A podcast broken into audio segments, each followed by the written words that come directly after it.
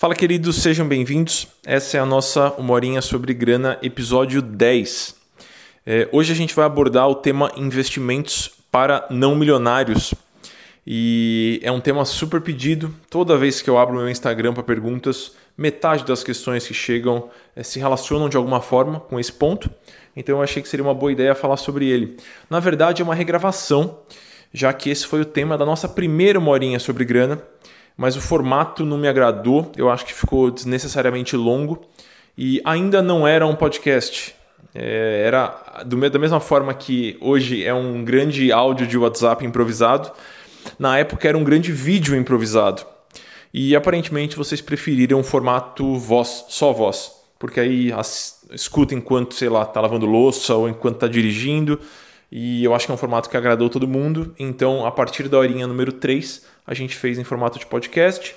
E eu achei que seria uma boa ideia regravar essa primeira horinha é, e falar um pouquinho mais sobre esse tema que está tão em voga, ainda mais com o cenário econômico que a gente está vivendo agora, ainda mais com a reforma da Previdência, muitas pessoas se preocupando com a aposentadoria, o que eu acho ótimo. Então eu resolvi abordar esse tema novamente. Antes da gente começar, eu tenho um convite para fazer até quinta-feira, agora, dia 29, as inscrições para o Dinheiro Sem Medo e para o Finanças para Autônomos estão abertas. Então, são os dois cursos online que eu ofereço. E se você gosta da abordagem que eu utilizo aqui no podcast, ou nos textos, ou nos livros, é, ou nos vídeos, eu realmente sugiro que você dê uma olhadinha no meu site, amuri.com.br, onde eu explico como os cursos funcionam. É, eu já experimentei assim todos os modelos que vocês podem imaginar, em, nos mais diversos contextos nos últimos quase oito anos. E o modelo que o curso funciona hoje, na minha opinião, é o melhor. Então, as aulas estão sempre disponíveis, não há prazo para concluir o curso. Os alunos ficam à vontade para fazer as aulas na velocidade que eles querem. É, eu gosto do ritmo e da didática do curso. A cada 15, 20 dias a gente se encontra num plantão. É super legal para poder tirar dúvidas, conhecer outras pessoas, aprofundar o conhecimento em cima do, das aulas, esclarecer algum ponto que não tenha ficado tão, tão bem explicadinho assim. E, além disso, cada aluno conta com uma sessão de consultoria individual. Então, é um jeito de favorecer um processo uh, mais coletivo, é um jeito de favorecer continuidade, que é sempre um grande desafio uh, quando a gente está falando de planejamento financeiro tá bom? Então, convite feito. Logo de início, eu vou pedir um voto de confiança para você. Você vai ter que acreditar em mim uh, que é melhor você aprender os conceitos básicos desse universo dos investimentos, dominar bem esses conceitos básicos antes de se aprofundar, antes de tentar entender uma modalidade um pouquinho mais complexa. Uma vez que você dominar essa base, né, essa, esses conceitos que estão basicamente presentes em todas as modalidades, vai ficar muito fácil de entender é, uma, uma empresa nova, uma corretora nova, ou uma modalidade de investimento oferecido pela corretora, ou pelo banco, ou pela fintech. Vocês vão perceber que esses conceitos eles estão presentes em todas as modalidades é, às vezes eles são explicados de um jeito, às vezes eles são explicados de outro, mas o fato é que eles estão lá, eles são a base da coisa toda. Então faz muito mais sentido você entender essa base bem, é, porque vai ficar muito mais fácil depois de você partir para investimentos mais elaborados ou para refinamentos dessa base, desses investimentos mais básicos. Tá bom? Então, antes de tentar entender, sei lá, como funcionam os títulos cuponados do Tesouro Direto, entende o que é rentabilidade, entende o que é a taxa Selic, entende o que é renda fixa, o que é renda variável, o que é liquidez, o que é inflação, o que é imposto de renda, como é que funciona essa parte mais básica, porque depois todo o resto vai ficar muito mais fácil, pode acreditar em mim. Então, eu já vi isso acontecendo com os alunos, eu vejo isso acontecendo com os clientes a todo momento. Então, vai ser muito mais tranquila a sua caminhada se você tiver com essa parafernália básica bem esquematizada na sua cabeça. Meu objetivo é que depois de escutar essa horinha e depois de escutar a horinha número 6, que é onde eu falo sobre a logística dos investimentos, a parte extremamente prática dos investimentos, como é que você começa, é, você já esteja capaz de, enfim, investir pela primeira vez na vida com alguma consciência. Então, por mais que você aceite ou não aceite a sugestão do gerente ou do assessor da corretora, eu acho que com esses dois podcasts e talvez alguma leitura, você já vai estar tá muitos passos na frente, você vai conseguir entender muito mais do que as pessoas estão conversando, do que está sendo oferecido para você. Tá bom? Então, o nosso primeiro conceito aqui, que é super importante e que está em todos os jornais a todo momento, o Brasil tem um histórico super complicado com esse conceito, é a tal da inflação. Então, é importante que você entenda é, que um dos principais motivos pelos quais você deveria se preocupar em investir o seu dinheiro e não somente em guardar seu dinheiro na gaveta é a inflação. Então, o fenômeno da inflação, acho que uma parte das pessoas sabe mais ou menos o que é, né? É um processo econômico que se caracteriza pelo aumento dos preços e pela desvalorização do poder de compra, né? É... Ele afeta diretamente a sua vida. Eu acabei de fazer uma simulação bobinha aqui no site do Banco Central. Você consegue, a... consegue detectar, ele calcula para você a inflação histórica, né? Você coloca um período e ele fala o quanto a inflação, qual foi a inflação nesse período que você colocou. Eu coloquei aqui de julho de 2014 até julho de 2019. E a inflação calculada foi de mais de 30%. O que, que isso quer dizer? Quer dizer que seu dinheiro teria perdido muito valor caso ele tivesse ficado na gaveta.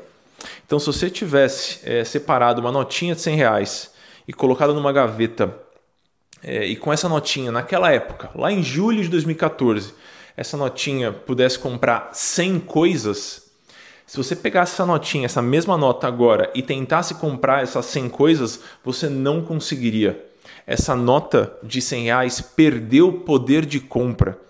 E é isso que acontece com o seu dinheiro quando você não cuida, quando você não investe, quando você não se preocupa em buscar alternativas que pelo menos corrijam o valor desse dinheiro no tempo. Então, é, não é difícil de entender como ele funciona. Toda vez que você estiver assistindo jornal é, e você vê ah, o IPCA, que é o principal índice que a gente utiliza para mensurar a inflação, foi de, vou citar um valor qualquer aqui, de 1% nesse mês, saiba que, em teoria, aquela cesta de coisas que eles utilizam para calcular a inflação aumentou 1%. E aí o, o, o, seu dinheiro que não foi corrigido de acordo com esse índice, que não recebeu uma valorização, uma rentabilidade, também perdeu valor. Então, mesmo que você não tenha grandes motivos ou grandes planos para investir o seu dinheiro, pelo menos protegê-lo da inflação é algo que você deveria fazer. Ainda mais numa economia em desenvolvimento. Dá até um pouco de medo de falar esses termos, né, nos dias de hoje numa economia que está em desenvolvimento, está engatinhando como é a nossa. Então a gente tem um super histórico de inflação, a gente teve picos nos últimos 20 anos, diversos picos. Acho que quem for um pouquinho mais velho lembra até da, da época da hiperinflação, das etiquetinhas do mercado. Então é super importante que, se você não tem grandes objetivos para com seus investimentos, pelo menos que você se preocupe em corrigir essa inflação para que seu dinheiro seja é, fique protegido e você defenda o seu poder de compra com o tempo. Bom, mas é um pouco sem graça, né? Simplesmente defender o poder de compra do dinheiro necessário, mas não é uma coisa tão legal de se fazer. Então, o que eu recomendo que você faça, é, enquanto você estiver escutando ou logo depois, pense nos motivos pelos quais você gostaria de investir dinheiro. É importante você renovar a sua motivação é, porque não é um tema que você está acostumado a tratar, é, não é um tema que você aprendeu na escola. É, eu imagino que você não tenha grandes facilidades com esse tema também. Então vai ser um esforço. E aí, se você tiver um motivo claro para fazer esse esforço, vai ficar muito mais fácil de você não deixar de lado. Então, é, se preocupe em lembrar o porquê que você gostaria de investir esse dinheiro. Ah, eu quero investir porque eu quero quitar minhas dívidas daqui a X tempo. Ou eu quero investir porque eu tenho essa viagem que eu quero fazer e investir vai me ajudar. Ou eu quero investir porque eu quero pagar tal curso, eu quero pagar a escola do meu filho, enfim. É, renove para você mesmo quais são esses motivos. Vai ficar mais fácil de manter a motivação é, e de se manter, enfim, disposto a seguir estudando e a seguir buscando conhecimento nessa área, se você tiver claro por que, que está fazendo isso. Então, entendido a, a inflação, você vai perceber que tem uma série de, de outros conceitos que giram em torno da inflação. É, os diversos órgãos presentes no nosso sistema econômico, eles têm uma grande ferramenta para manter a inflação sob controle. E eu não vou me aprofundar no, em como funciona isso, mas é importante que você saiba que existe a tal da taxa Selic, absurdamente famosa, todos os jornais falam sobre ela o tempo todo. Ela é refinada de tempos em tempos, né? Então, a cerca a cada 45 dias mais ou menos muda um dia ou outro, mas a cada 45 dias é, existe a reunião do Copom e nessa reunião é, pessoas, algumas pessoas especialistas que tentam é, manter essa taxa sob controle de maneira favorável para o restante da economia, eles se reúnem e eles falam: bom, é, a taxa Selic hoje está em tanto, a gente vai manter, a gente vai subir, a gente vai descer. Essa taxa é fundamental no momento que eu estou gravando esse, esse podcast. Ela está em 6% ao ano, porque ela é a taxa básica de juros da nossa economia. Então, ela regula uma série de outros indicadores econômicos que são fundamentais e ela é a principal ferramenta desses órgãos, dessas instituições econômicas do Brasil para controlar a inflação. Então, através de ajustes na taxa Selic, a inflação sobe e a inflação desce. Eles, de certa forma, manipulam o preço do dinheiro, que é um negócio super interessante de pensar, a gente pode aprofundar num próximo episódio. É, para o nosso contexto do básico dos investimentos, a taxa Selic ela é fundamental porque ela é a taxa paga pelos títulos, entre aspas, mais seguros da nossa economia. Então, se você entrar no site do Tesouro Direto, que é uma modalidade de empréstimo para o governo, você vai ver um dos títulos que está lá disponíveis para você comprar, que é o tal do Tesouro Selic. E quanto que o Tesouro Selic paga? Bom, o Tesouro Selic vai pagar a taxa Selic. Essa informação parece bobinha, mas é, é bem importante dela ser entendida com clareza. Por quê? Porque toda hora você vai ter vontade de entender se o investimento é bom ou ruim, se determinado investimento é bom ou ruim. E aí você vai olhar as características desse investimento. Ah, esse tal fundo do Itaú ou do Bradesco é bom ou ruim? Como é que você vai saber se o fundo é bom ou ruim? Sabe? O que você tem que levar em consideração? O que é uma rentabilidade boa? O que é uma rentabilidade ruim? Não existe resposta direta para essa pergunta, mas existem algumas pistas. Por exemplo, um investimento básico oferecido pelo seu banco de varejo, banco de varejo Itaú, Banco do Brasil, qualquer um desses grandões, Caixa, enfim.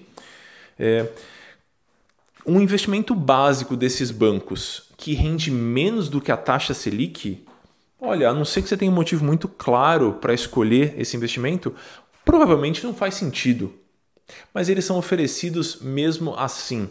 Então, se você pegar no site de qualquer banco desses bancões e der uma olhada na lista de investimentos que eles oferecem, uma parte muito significativa desses investimentos rendem menos do que a taxa Selic, que é basicamente é a taxa que você conseguiria caso você comprasse esses títulos do governo, que são os títulos é, discutivelmente, mas são os títulos mais seguros do país, porque o governo tem o poder de imprimir dinheiro, né? Então é muito difícil ele dar esse calote, precisa acontecer uma grande tragédia para, enfim, para o governo não honrar essas, uh, os compromissos que ele assumiu. Então, um investimento é, que rende menos do que a taxa Selic, a não ser que você saiba exatamente o que está fazendo, olha, é bom você repensar. Então veja, a gente já tem uma certa baliza, um certo benchmark de mercado para entender se tal investimento é bom ou é ruim. Existem exceções, eu estou fazendo uma generalização meio grosseira, mas se você pegar o investimento do tal banco e comparar com a taxa Selic e perceber que ele rendeu menos do que isso, hum, talvez não, não faça sentido.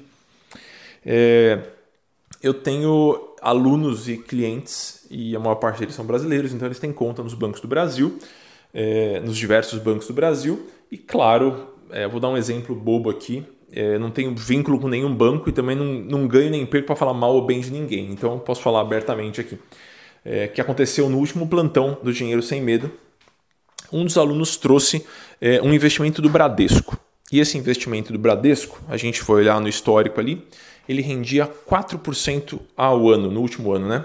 Sendo que a taxa Selic, é, durante esse período, estava em média em 6,5%. Se esse aluno já entendeu o que é a taxa Selic e ele já entendeu que ele poderia ter algo muitíssimo próximo da taxa Selic no Tesouro Direto, que é um investimento super conservador, por que raios ele colocaria algum dinheiro nessa tranqueira desse fundo do Bradesco? Não tem motivo para fazer isso. Mas, para saber que esse investimento do Bradesco é ruim, você tem que entender que a base que a gente vai utilizar para comparar um investimento ou outro é a taxa Selic. E você vai ter que acompanhar essa taxa minimamente. Não é difícil. Se você digitar no Google agora taxa Selic atual, vai aparecer o valor para você. E aí você vai ver, um, é 6% ao ano. Isso quer dizer que a rentabilidade desse investimento básico é de 6%. Hum, vamos tentar traduzir isso aqui um pouquinho melhor. Bom, se eu colocar mil reais, se eu colocar 100 reais nesse investimento, depois de um ano, quanto que eu vou ter? Bom, eu vou ter 6% a mais do que 100 reais, ou seja, 106 reais. O que, que são esses 6 reais que eu tenho a mais agora? É a minha rentabilidade. Então vejam, entendemos a inflação, entendemos essa ferramenta básica que o governo tem para controlar a inflação, que é essa manipulação da taxa Selic, e a gente entendeu também que a taxa Selic ela é meio que a base comparativa e é meio que uma, um, um indicador muito importante para eu definir, bom, esse investimento faz sentido ou não faz sentido? Né?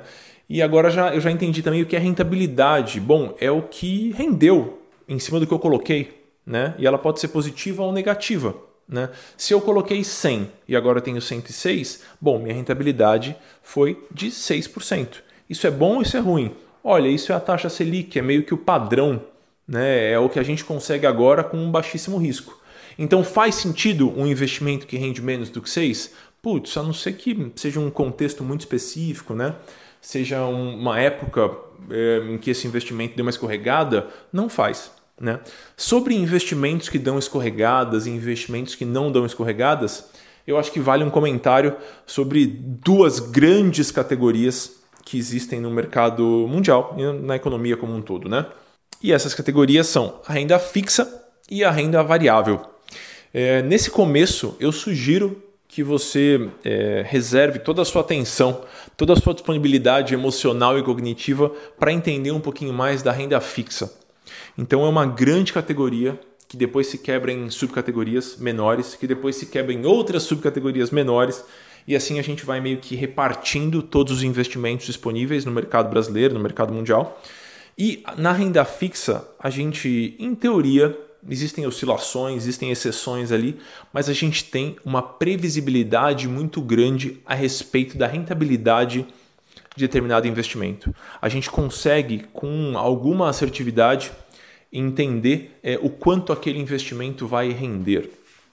Então, é, dentro na renda fixa existem subcategorias, mas é importante que você saiba que nesse grande universo a gente tem uma certa previsibilidade. Não necessariamente um investimento de renda fixa é muito seguro ou é muito conservador. Existem sim investimentos de renda fixa que são muito arrojados, que dão um baita de um calor, que tem muita volatilidade, ou seja, que sobe e desce com muita violência e com muita frequência. Mas, no geral, você pode entender a renda fixa como esse, esse mar um pouquinho mais calmo. E a renda variável é composta também por outras diversas categorias e subcategorias de investimento. É, são as ações da Bolsa de Valores, são os derivativos, são algumas subcategorias um pouquinho mais é, menos populares, mas que estão disponíveis também e são super importantes quando a gente quer montar uma carteira de investimentos. É, sobre essas duas grandes categorias e sobre, sobre a, a, rentabilidade que eu consigo obter e a que eu não consigo obter, tem uma, uma máxima do mundo dos investimentos que você tem duas opções. Você pode aprender da maneira fácil, é, comigo te falando, ou qualquer outra pessoa te ensinando e te mostrando, ou você pode aprender com a sua testa, batendo ela na parede ou tomando um baita de um tombo. Né? É, sempre que existe uma possibilidade de retorno mais alta, mais alta do que a Selic, vamos generalizar de maneira grosseira de novo aqui. Sempre que existe essa possibilidade de retorno, existe um risco proporcional atrelado. O que, que isso quer dizer? Bom, quer ganhar mais do que a Selic? Tudo bem, dá para ganhar, mas você certamente estará correndo algum risco. Correr risco é ruim? Não, não é ruim. Tomar risco é ruim? Não é ruim, definitivamente não é ruim. Você não deve evitar o risco, mas você com certeza precisa administrá-lo. Então, é, não adianta você abrir o YouTube, aí você pega algum youtuber que está falando compre essa ação. Você não faz ideia do que significam aquelas quatro letrinhas com aquele número do lado. É, e ele fala: Meu, é o melhor momento para comprar essa ação, não tem como dar errado. Bom, tem a possibilidade de render muito, não tem? Tem. Então, se tem a possibilidade de render muito, tem a possibilidade da merda. É, é um fato. Não existe nenhuma exceção a esse cenário. Qualquer pessoa que disser para você que existe um retorno garantido sem risco, ela está sendo uma baita de uma picareta e você não deve escutar mais essa pessoa. Então, entenda, para que surja a possibilidade de um retorno mais alto do que a base do mercado, do que a taxa Selic, no caso, no nosso cenário aqui, nacional, é, existe um risco proporcional atrelado. Uma vez que você entende esse conceito, você já assim, você consegue basicamente descartar metade das ofertas horríveis que as corretoras fazem ou é, descartar aquele papinho meio mole de alguém que está falando, não, vem por aqui que é fácil, compra o Bitcoin, sei lá o que, a criptomoeda. Pessoal, isso não existe. Se você quer ter um retorno mais alto, você vai incorrer em mais risco. Né? E aí, de novo, correr risco não é ruim. Né? Se você quer ter uma rentabilidade legal e consistente no longo prazo, você vai ter que assumir riscos sim. Mas como é que você vai fazer isso? Você vai fazer isso é com conhecimento, sabendo o que você está fazendo minimamente. Mesmo que você não consiga prever o que vai acontecer, pelo menos você vai saber, bom, talvez isso aconteça, talvez aquilo aconteça, existe esse cenário, existe aquele cenário, e aí tudo vai ficar muito mais claro e você vai conscientemente escolher aquele investimento é, que talvez seja mais arriscado. Né? Então, é, acho que vale esse comentário, é bem importante, é, é super menosprezado pela maior parte das pessoas. Né? É, e eu percebo que as pessoas aprendem desses dois jeitos. Ou elas tomam um baita de um capote e perdem um monte de dinheiro, ou elas vão devagarzinho, tateando até que elas se sintam confortáveis em investir um pedacinho do que elas têm em um investimento um pouquinho mais arrojado. E elas entendem como esse investimento funciona. E aí, ah, eu comprei essa ação, porque eu sei que as oscilações da bolsa de valores, enfim, elas acontecem, mas que as empresas têm um determinado valor, que as ações representam um pedacinho de uma empresa, que talvez eu receba dividendos, eu sei agora o que são dividendos. Você vai ganhando conhecimento sobre esse universo que é um pouquinho mais complexo que é o da renda variável, na minha opinião, né? Eu gosto bastante da renda fixa, pessoal, é o assunto que eu mais estudo. E eu acho que no Brasil ela é extremamente atraente ainda. Talvez isso mude daqui para frente, é, é desejável que mude, né? É, mas por enquanto eu acho que é um, ainda tem muitas opções muito interessantes no mercado. Vou explicar alguns outros conceitos que vão aparecer com certeza é, se você seguir meu conselho e continuar pesquisando as modalidades mais básicas e esses conceitos mais básicos, né? Que é o conceito de liquidez. Eu estava dando um curso uma vez, já tem uns um, sete anos talvez, e e era um curso presencial, e aí eu estava explicando é, o conceito de liquidez para os alunos. E, e aí eu perguntei, antes de explicar, eu perguntei, pessoal, alguém sabe o que é liquidez? E aí uma pessoa levantou a mão e respondeu. Provavelmente ela escutou de alguém essa, essa frase, eu achei muito interessante. Ela falou: bom, é, liquidez é a capacidade de transformar um investimento em sanduíche. E aí eu pedi para ela explicar um pouquinho melhor. E é basicamente o seguinte: bom, eu tenho meu dinheiro que está no banco. Eu estou com fome e eu não tenho mais dinheiro comigo. Eu preciso pegar esse dinheiro que está no banco e transformar em papel ou em dinheiro na minha conta corrente para que eu possa ir no mercado comprar um sanduíche. É, se o investimento for muito líquido, eu vou conseguir fazer isso muito rápido. Se o investimento tiver pouca ou nenhuma liquidez, eu vou demorar muito para fazer isso ou eu não vou conseguir fazer isso de maneira nenhuma. Geralmente, a liquidez é, ela é, ela é explicada ou ela é demonstrada é, num jargão bem comum que é o demais. Então você vai olhar um investimento ali na corretora, ah, esse fundo de renda fixa, eu comparei ele com a Selic, ele me parece interessante, ele tem um comportamento X, Y, Z, e eu olhei aqui, prazo para resgate D mais zero. O que, que isso quer dizer? Quer dizer que para sacar você não precisa nem de um dia, você pede e o dinheiro vem, algumas horas depois no máximo. Se tiver D mais um, você pede e depois de um dia o dinheiro vem. Se tiver D mais 30, você pede e depois de 30 dias o dinheiro vem. Então é, é simples de entender, mas também é muito importante de você aliar esse conceito de liquidez com a sua estratégia. Vou dar alguns exemplos aqui. É, existem títulos, é, o tal CDB, que é um empréstimo que a gente faz para o banco, é, e muitos títulos CDBs não têm liquidez. Isso quer dizer que uma vez que você colocou o dinheiro lá, você só vai ter esse dinheiro de volta no momento do vencimento do título. Então, bom, comprei um título hoje que é um título para três anos. Quando esse dinheiro vai voltar para mim? Daqui a três anos. Consigo vender nesse meio do caminho? Talvez não. Existem investimentos que não possuem liquidez. Isso quer dizer que eu posso colocar minha reserva de emergência num fundo que não, num, num título ou num fundo que não tenha liquidez? Putz, não posso, né? Se é minha primeira reserva, eu necessariamente preciso conseguir resgatar. Então, um investimento sem liquidez não vai me ajudar. Eu preciso, para começar, de um investimento que tenha sim liquidez. Então, dando de novo o exemplo do Tesouro Direto, que é muito fácil de entender. O Tesouro Selic, que é um dos títulos oferecidos pelo programa do Tesouro Direto, é um título que tem é, liquidez quase que imediata. Então você consegue sacar com muita facilidade e não tem nenhum, nenhum ônus por conta disso. Você não perde nada por sacar. Tem o imposto de renda que eu vou explicar já, mas a princípio você não, não, não perde nada por fazer esse saque nesse, nesse título em específico. Existem outros investimentos que são um pouquinho mais capciosos, que eu vou dar um exemplo agora só para a gente ilustrar, mas de novo não acho que a melhor estratégia é você mergulhar nesses agora. Existem investimentos que você consegue resgatar, mas você vai resgatar no preço que o mercado estiver pagando. É o caso, por exemplo, dos títulos do Tesouro Direto IPCA+. São os títulos que pagam a inflação, que é o IPCA, mais alguma coisa. Você consegue resgatar a qualquer momento? Você consegue. Quanto que você vai receber? É quanto você colocou? Não, é quanto o mercado estiver pagando. Isso pode ser mais ou menos do que você colocou.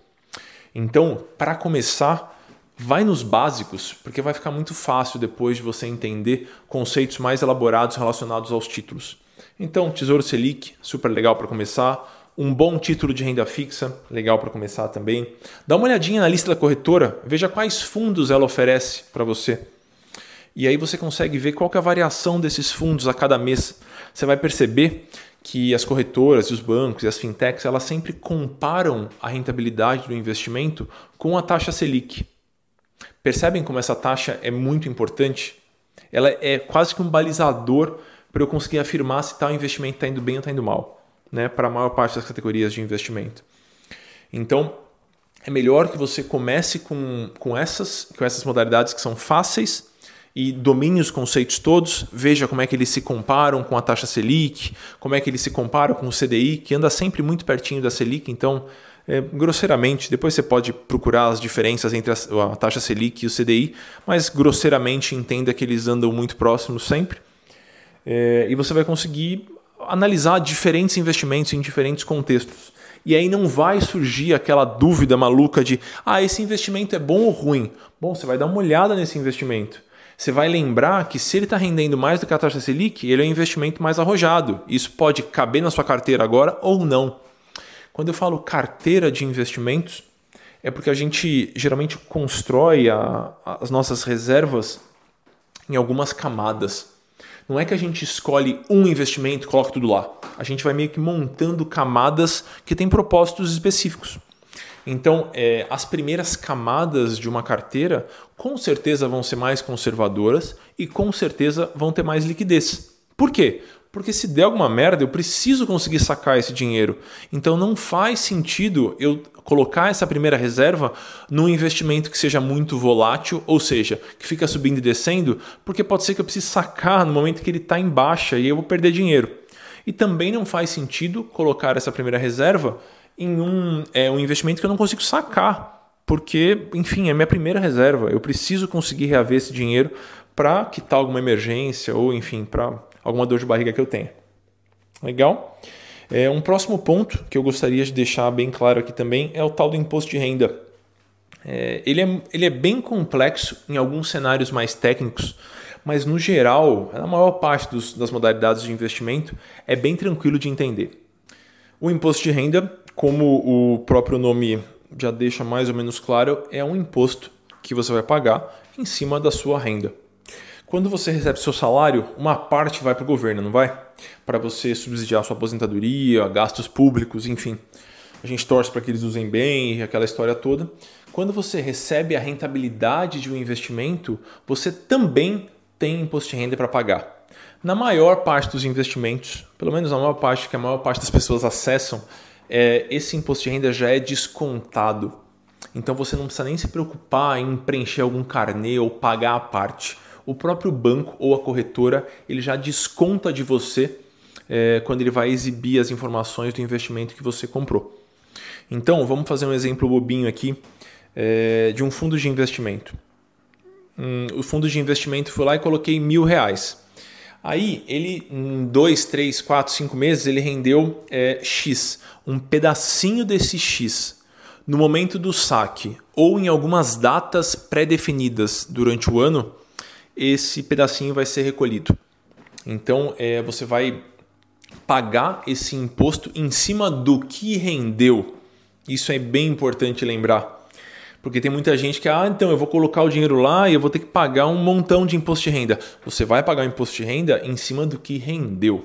Então, é, vamos supor que para determinado investimento, a alíquota de imposto de renda nesse comecinho é, seja 22,5% do lucro. Se você colocou mil reais e agora você tem mil e cem, quer dizer que a sua rentabilidade, retomando os conceitos que a gente já conversou um pouquinho agora há pouco, é de 100 reais. Desses 100 reais, um percentual vai ser pago é, sobre a forma de imposto de renda. Ficou claro? Espero que tenha ficado claro.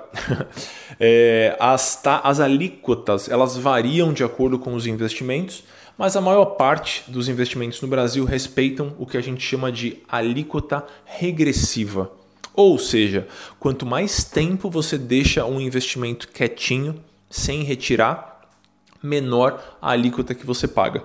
Então a maior parte deles começa na casa dos 20, 20 e poucos por cento, vai caindo até chegar em próximo de 15%. Tá? É, não se preocupem com todos esses detalhes. Se vocês derem uma olhadinha no Google, é, alíquota regressiva Investimentos Brasil, você vai ter as quatro faixinhas lá. Não vou ficar despejando dados por aqui porque não faria sentido.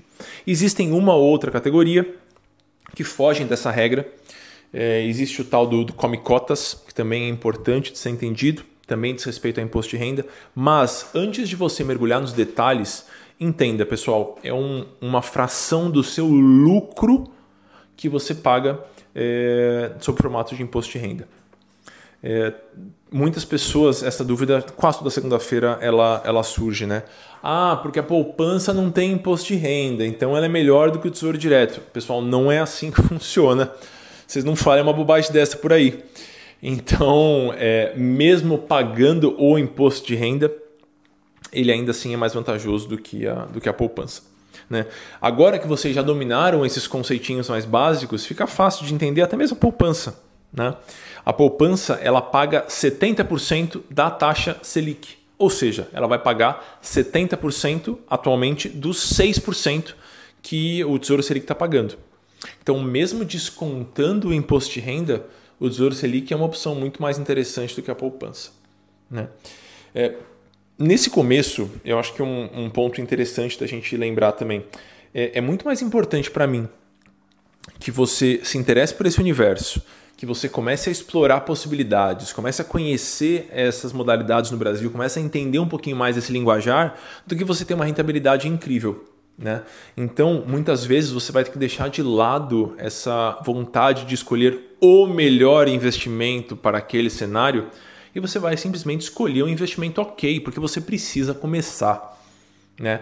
Entre escolher um investimento ok é, e começar agora, ou esperar a próxima vez que você vai ter um clique, vai começar a olhar esse assunto de novo daqui a seis meses e vai escolher um investimento melhor, começa agora. Depois você refina, depois você ajusta.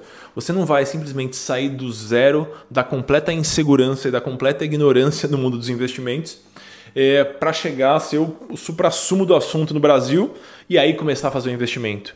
Não, você vai começar agora, sabendo pouco. Aí você vai começar com o seu primeiro investimento.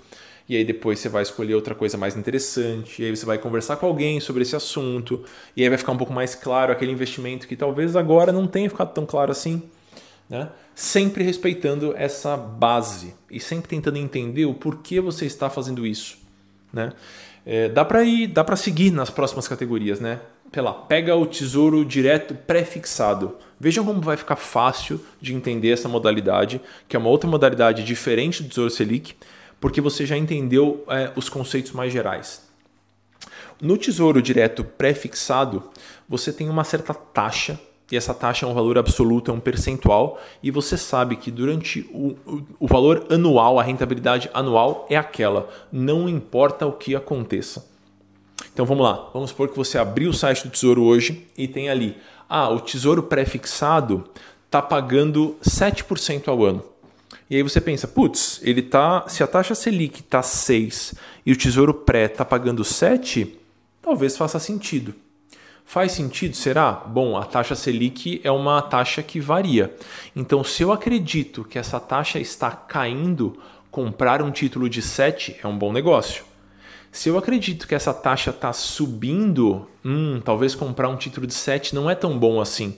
Por quê? Porque é melhor comprar um título que é atrelado à taxa, se eu acredito que ela vai subir para além do 7.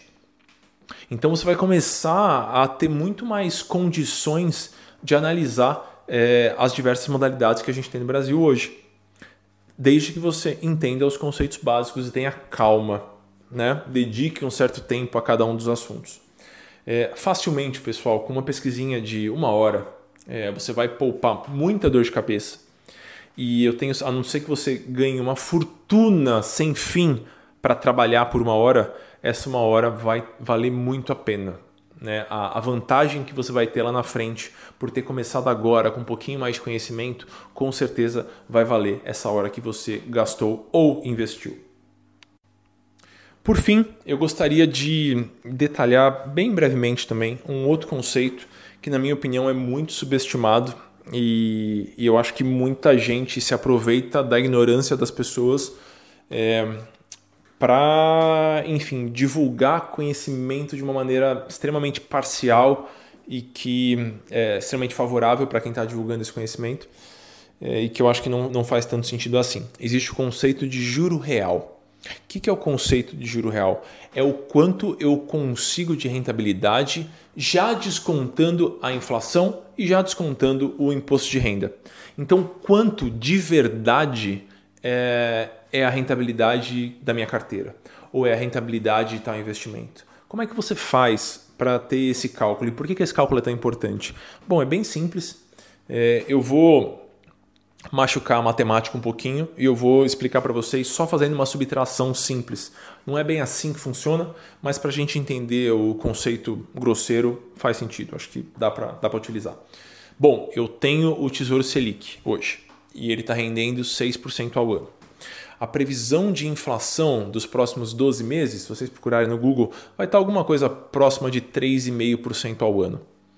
Isso quer dizer que em cima daquele 6% que eu consigo de rentabilidade, mais da metade é só correção da inflação.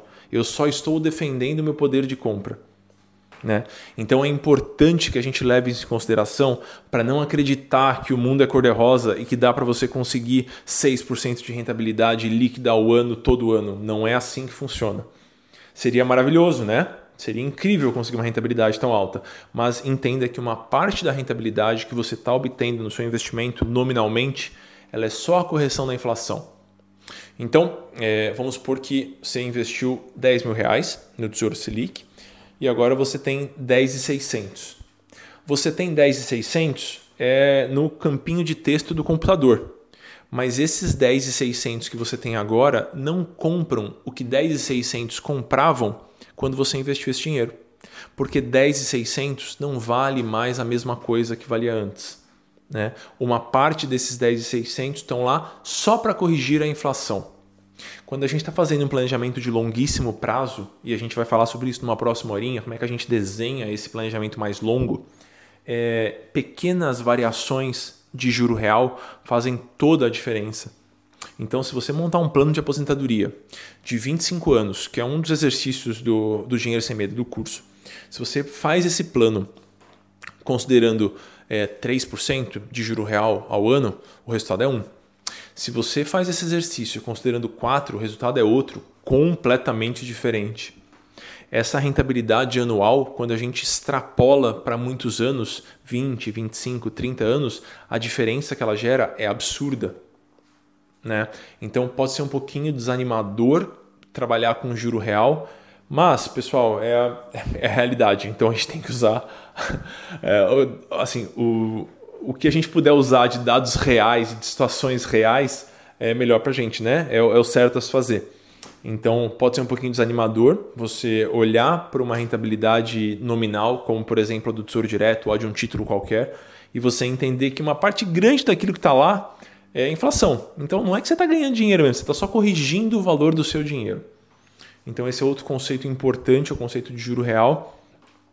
É, inclusive, é, eu tinha até nem coloquei isso no roteiro, mas me lembrei agora. Tem uma da a aula sobre juro real do curso Dinheiro Sem Medo é gratuita.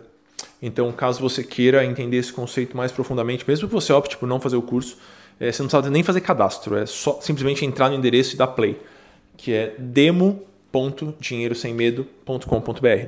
Dê uma olhadinha lá, é uma aula bem meio que no improviso, eu gravei com, no próprio computador mesmo, apontando na tela e fazendo algumas continhas junto com os alunos. E eu acho que é, é importante você entender para que você possa elaborar projeções é, mais, mais interessantes, mais reais. Beleza? Então, passamos pela inflação e pelo juro real. Esses são conceitos que estão bastante ligados, né? Porque o juro real, de novo, é a rentabilidade nominal, ou seja, a rentabilidade que eu vou obter, que eu acho que eu vou obter, subtraída da inflação e do imposto de renda. A gente falou um pouquinho sobre o mundo da renda fixa, o mundo da renda variável. Falamos um pouquinho sobre rentabilidade liquidez. Eu mencionei algumas vezes volatilidade. Eu vou explicar muito brevemente. É, é um conceito simples e fica bem fácil de você identificar se você olha o gráfico de um investimento. Né? Então, se você olhar, por exemplo, o gráfico de um fundo de ações, que é uma das modalidades de investimento presentes no universo da renda variável, é, você vai olhar que ele sobe e desce sem parar. O gráfico parece um. um ah, como é que posso dizer? Um exame do coração. Um coração meio, meio bagunçado, assim. Então ele fica subindo e descendo sem parar esse, então a volatilidade é alta. Se você olhar o gráfico de um fundo de crédito privado, por exemplo, que é um fundo de renda fixa, você vê que o gráfico ele cresce linearmente. Né? E geralmente, essa parte é importante para a gente recobrar esse conceito.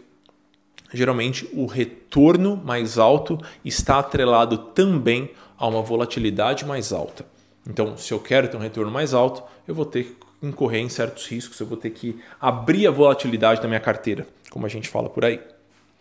Além disso, a gente falou sobre liquidez, que, segundo minha aluna, é a capacidade de transformar um investimento em sanduíche. Acho que melhor definição que essa não, não tem. E a gente comentou um pouquinho sobre imposto de renda.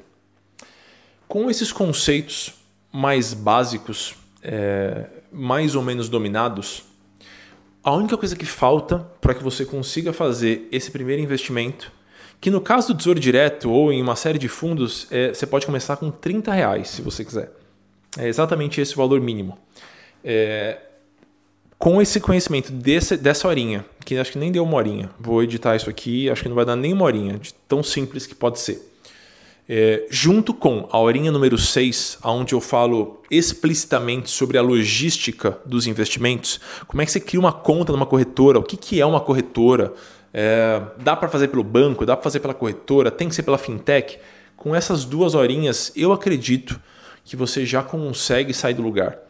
Se você está meio que imobilizado, sem saber muito bem por onde começar, eu acho que essas duas horinhas podem ser um bom empurrão. E se você, claro, tiver disponibilidade e quiser dedicar é, tempo e dinheiro a esse aprendizado, eu recomendo muito fortemente o Dinheiro Sem Medo. Acho é a modalidade que eu, é o, a minha maior aposta, como eu disse para vocês. Eu realmente acredito que ele tem um, um potencial de, de transformação e de impacto muito, muito grande. Então, caso você queira estudar, caso você tenha gostado da abordagem, do jeito que eu explico as coisas, dê uma olhadinha lá no meu site e considere se inscrever. É, aí, claro, você vai ter um caminho muito mais estruturado, é uma coisa mais. É, você vai ser pego pela mão ali e eu vou explicar cada modalidade, atrelar junto com os conceitos, eu acho que pode ser um caminho interessante também. Mas com essas duas horinhas que eu mencionei agora, essa horinha de agora e a horinha 6, eu acho que você já consegue caminhar muito bem. Espero que vocês tenham gostado. É, comentei um pouquinho do curso Dinheiro Sem Medo, acabei não comentando do Finanças para Autônomos.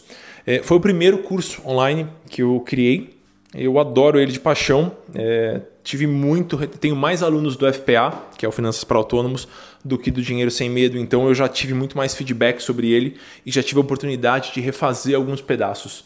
E eu acredito que para quem recebe de maneira variável, para quem é autônomo, para quem puta, fica sempre naquela, dá para tirar férias, não dá para tirar férias, é, como é que eu faço para me aposentar porque eu não sou CLT? Para quem tem esses dilemas, como é que eu lido com um mês mais forte e um mês mais fraco? Eu acho que esse curso é na medida, ele vai direto ao ponto e ele também conta com os plantões e com a sessão de consultoria individual. É, gosto bastante dele também. Beleza? Espero que vocês tenham gostado. Caso tenha surgido alguma dúvida que eu possa esclarecer, dá uma olhadinha. É, em algum lugar dessa tela vai ter o meu e-mail. Fique à vontade para me acessar. Às vezes eu demoro para responder, mas eu respondo. E se você quiser uma resposta mais direta, mais imediata, não esquece de dar uma passadinha no meu Instagram. Toda segunda-feira eu abro para perguntas por lá. E é super gostoso, a gente troca um pouquinho, compartilha algumas coisas. Eu acho que funciona bem tá bom? Espero que vocês tenham gostado. Eu devo é, ser mais regular com as próximas horinhas. Eu estava refazendo alguns pedaços dos cursos, é, então eu estive mais ausente com o podcast, mas agora eu acho que já, já retomo ao ritmo normal, tá bom? Beijo grande, pessoal. Seguimos.